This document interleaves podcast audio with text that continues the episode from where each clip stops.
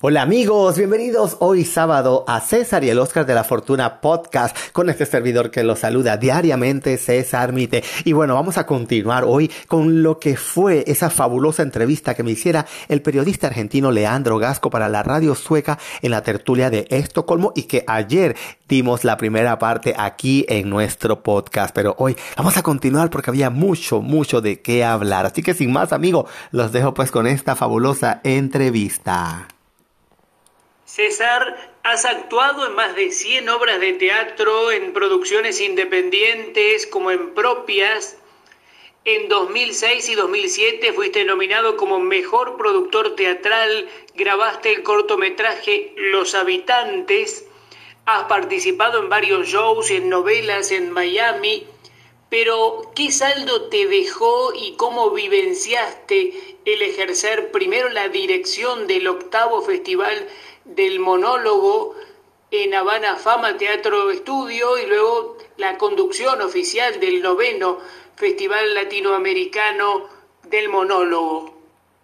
Realmente, Leandro, cada vez que que hago un proyecto, me encanta pues que la gente se pueda enterar, que pueda abarcar el mayor número de personas, tocar la mayor cantidad de puertas posibles. Y cuando fui el director del Festival del Monólogo, creo que fue en la octava edición, así como tú bien lo mencionas, eh, fue la primera vez de que el festival logró unir varios teatros de la ciudad de Miami y cada uno fue sede independiente para diferentes actividades y la idea pues era poder eh, hacer una hermandad entre todos los teatros en que no se viera solamente de que porque el teatro era era el festival pues en sí era idea de una corporación teatral en particular, no podían verse las otras involucradas. Yo siempre he sido de la unión eh, entre todas las fuerzas teatrales y artísticas que deben de trabajar siempre en, en, mancuerna, pues ayudarse unas a las otras para poder crear ese movimiento y ese desarrollo óptimo de las artes en una sociedad. Entonces, este, siempre he estado en rivalidad, pues, de cuando los grupos piensan de que uno haciendo teatro, haciendo ballet, haciendo otro tipo de, de tendencia artística, está creando una competencia. Pienso que tienen, pues, el enfoque un poquito eh, mal del asunto. El asunto es de que el teatro o cualquier tipo de arte siempre va a ser una opción visual de entretenimiento para las personas. Entonces pienso pues de que siempre tiene que haber esa comunicación y esa hermandad pues para que se pueda canalizar y pueda llegar a todo el mundo. Soy de la opinión de que, de que el teatro principalmente debería ser abierto para, para que todo el mundo tenga acceso porque el teatro pues marca el desarrollo cultural de una sociedad. Y bueno, como tú lo mencionas, he trabajado también tantas obras de teatro, sí han sido más de 100 para ser exactos. Y la verdad pues que cada una de las obras que yo he actuado siempre he procurado pues dar lo mejor de mí. Cuando ha sido una producción mía que he escrito eh, yo tratando pues de desarrollar una temática. Eh, aparte de hacer reír, siempre me ha, me ha, gustado poder educar a la gente. Trato siempre de escribir temas que tengan algo de actualidad social, algún problema que la gente pueda identificarse, buscarle una solución desde mi punto de vista. No significa que el punto de vista mío sea el que va a prevalecer siempre. Siempre va a estar la opción de que la persona pueda discutir, pueda crear una polémica. Entonces esas partes cuando la gente sale de una obra y, y comienza pues a, cuestionarse o a debatir. Esa es la, satisfacción mayor que yo me llevo, porque realmente siento pues que también estoy tocando pues un poco la parte educativa, la parte emocional de la persona. Entonces a veces no es tanta la cantidad de obras que uno puede hacer, sino también las veces que el mensaje pueda llegar de manera efectiva, de la manera en la que una persona como yo, que soy el director, a veces también el escritor, la pueda visualizar y bueno, también el actor que se presta, ¿no? Para, para hacer esas palabras, esos movimientos, esas acciones, una realidad y que esa realidad pues pueda llegar realmente al corazón, a la mente de las personas y que se pueda llevar ese ejemplo. Para mí esa es la satisfacción más grande, por eso escribo, por eso pues dedico tiempo a cada producción, que cada una de las que he realizado, pues la he realizado pues con todo el amor y con toda la dedicación y tratando pues de darle como un sello único para hacer siempre una experiencia maravillosa.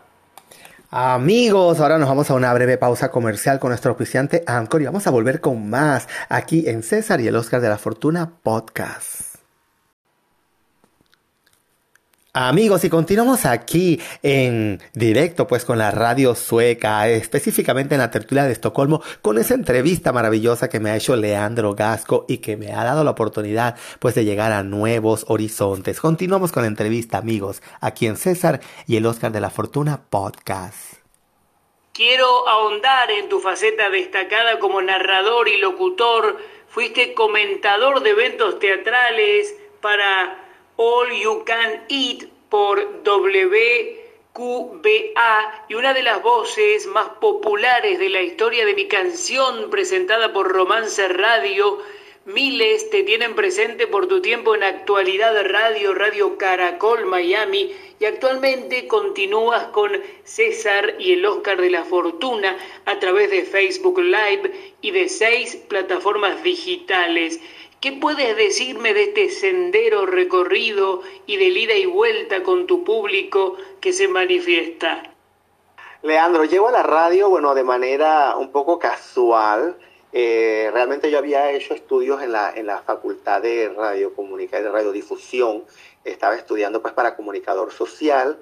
Entré en la Universidad de Panamá a estudiar en la Escuela de Radiodifusión y no llegué a terminar la carrera pero es porque imagínate, había estudiado finanzas y banca, estaba estudiando mercadeo y publicidad, eh, estudié dirección teatral y televisiva, había hecho especialización en videoforo y conducción y análisis.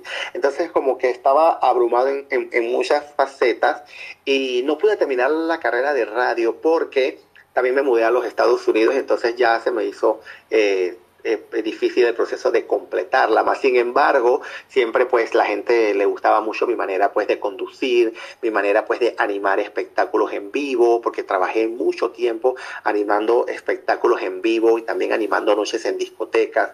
Entonces creo que esa soltura que te da pues el poder a veces improvisar también con la gente, de tener a la gente frente a frente, de poder tú a tú eh, recrear situaciones, eh, más la experiencia en teatro, eh, cuando estaba en la radio, pues tenía como esa chispa que la gente a veces le, le, gusta o que capta. Entonces, bueno, empecé como colaborando siempre en segmentos. Uno de los segmentos favoritos era la historia de mi canción, donde recreábamos pues historia de la canción y la gente tenía que llamar a la emisora pues y adivinar de qué historia estábamos hablando.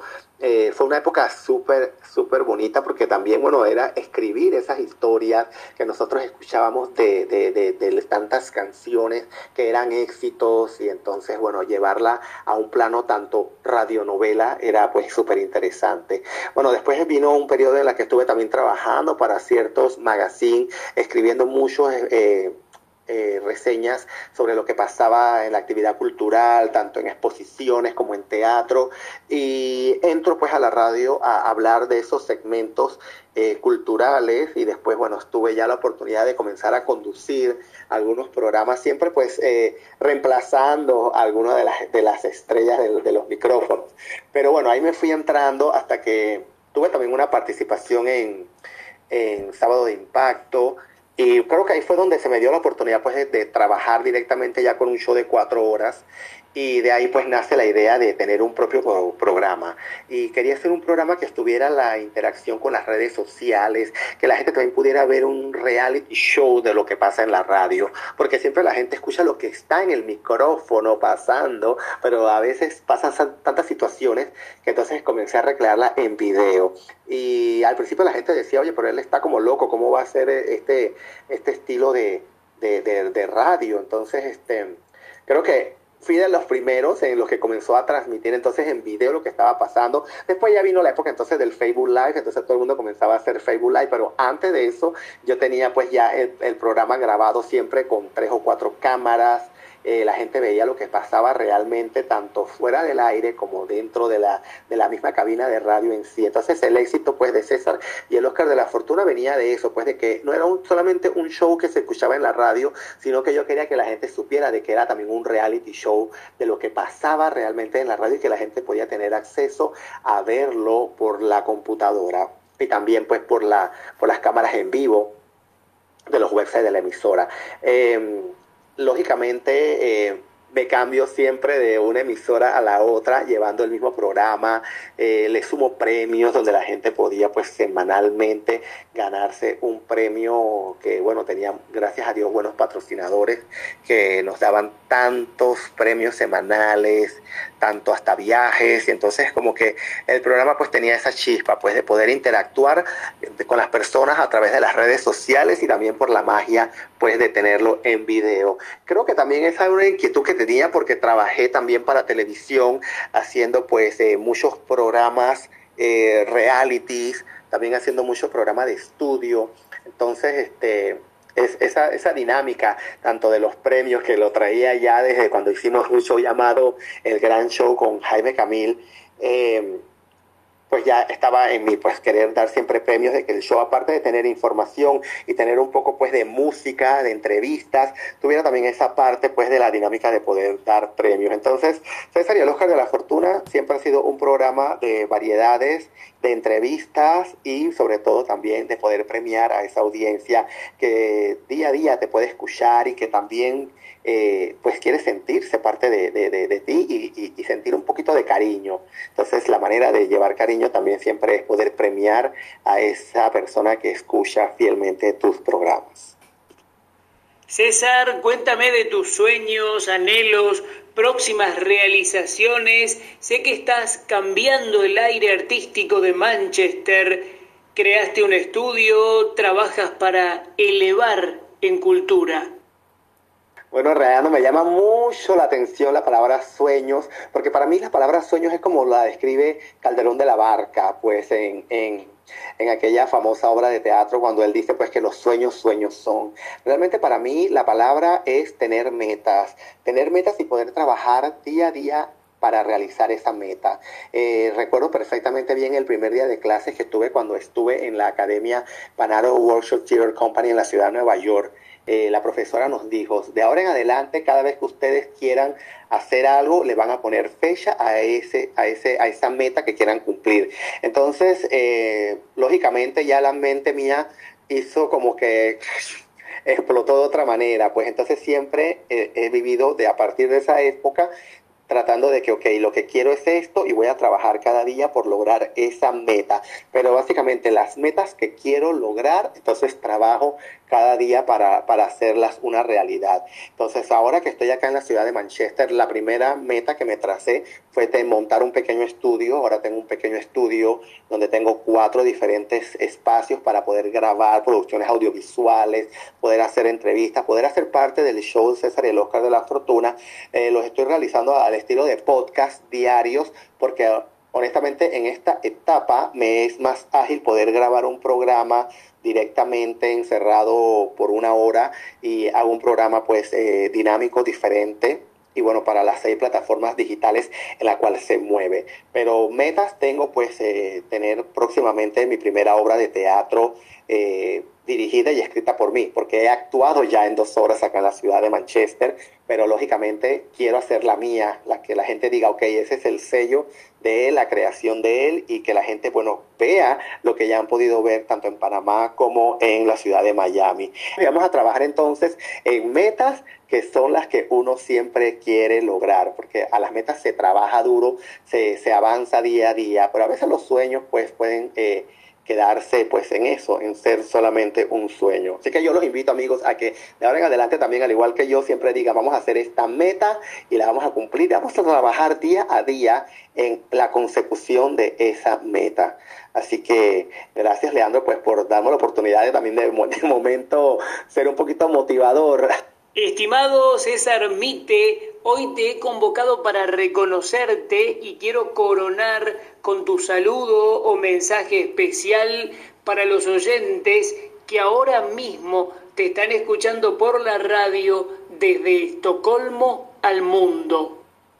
Una vez más, bueno, quiero darte las gracias, Leandro, por la oportunidad, pues, de que la gente me escuche, de que conozca un poco, pues, de cómo pienso, de cómo es la, manera en la que me desenvuelvo día a día. Em, pero básicamente pues quiero dejarles a todos un mensaje de que a veces uno piensa de que la vida es difícil, de que realizar las cosas eh, cuesta trabajo. Eh, lo que cuesta trabajo es no dar el pie de inicio, lo que cuesta trabajo es de no mentalizar que uno puede hacer las cosas. Entonces uno tiene que aprender entonces primero a decir, ok, voy a visualizar cuál es la meta o a lo que quiero llegar y voy a trabajar día a día pues eh, como lo dije anteriormente, para realizarlo. Entonces, el éxito de la, de la vida de cada uno depende pues el entusiasmo que uno le ponga, en las ganas que uno tenga de realizarlo y sobre todo creer en uno mismo, porque la persona que cree en uno mismo se vuelve invencible ante la crítica, ante las negativas de los demás. Eh, para mí, te lo juro, no ha sido fácil porque recuerdo que tuve muchas negativas, pero detrás de cada negativa siempre buscaba pues la manera de, de, de, buscar el camino pues que me, que, que, me siguiera a la meta que quería llegar. Nunca perder el enfoque, eso es muy importante, nunca perder el enfoque de lo que se quiere lograr. Entonces, amigos, ya saben de que tener éxito depende pues de esta visualización y de esas ganas de hacer las cosas y sobre todo de creer en ti mismo.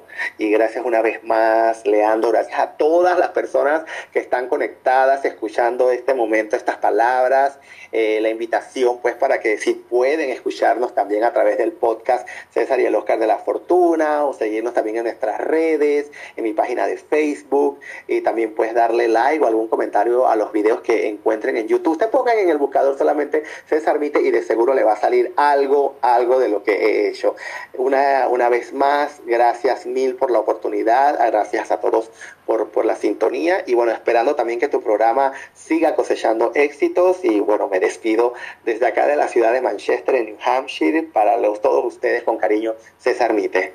Así es amigos y bueno, la invitación es para que si usted tiene que remodelar su casa o necesita algún financiamiento especial, se contacte con los amigos de Better Business Lenders que tienen esa opción perfecta para usted. Con solo llamar al 888-348-1778. ¿Lo anotó? 888-348-1778. La invitación para que mañana continúe aquí en César y el Oscar de la Fortuna Podcast donde vamos a tener un domingo fuera de serie. Hasta mañana amigos.